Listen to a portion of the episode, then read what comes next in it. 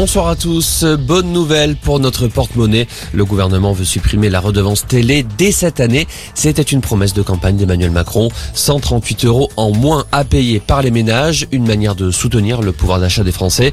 La redevance télé rapporte plus de 3 milliards d'euros par an à l'État. Le mécanisme qui remplacera ce mode de financement de l'audiovisuel public n'a pas encore été précisé.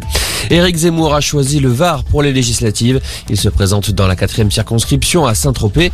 Il a prévu de se rendre à Cogolin en fin d'après-midi pour un premier meeting devant les militants de son parti. Reconquête présentera au total 550 candidats pour le scrutin des 12 et 19 juin.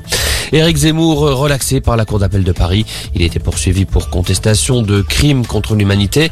L'ex-candidat à la présidentielle avait affirmé il y a trois ans sur CNews que le maréchal Pétain avait sauvé des juifs français durant la Seconde Guerre mondiale.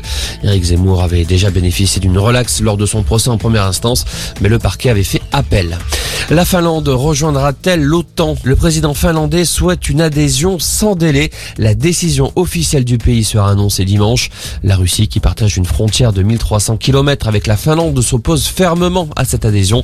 Pour le porte-parole du Kremlin, tel scénario serait assurément une menace pour la Russie. En football, les supporters de Nice se défendent après s'être moqués de la mort de l'ancien joueur nantais Emiliano Sala hier dans les tribunes. Dans un communiqué, les ultra-niçois expliquent qu'il s'agissait de second degré, mais réitèrent leur plus sincère condoléances à la famille du disparu. Les chants ont été vivement critiqués par l'OGC Nice. La commission de discipline de la LFP a été saisie.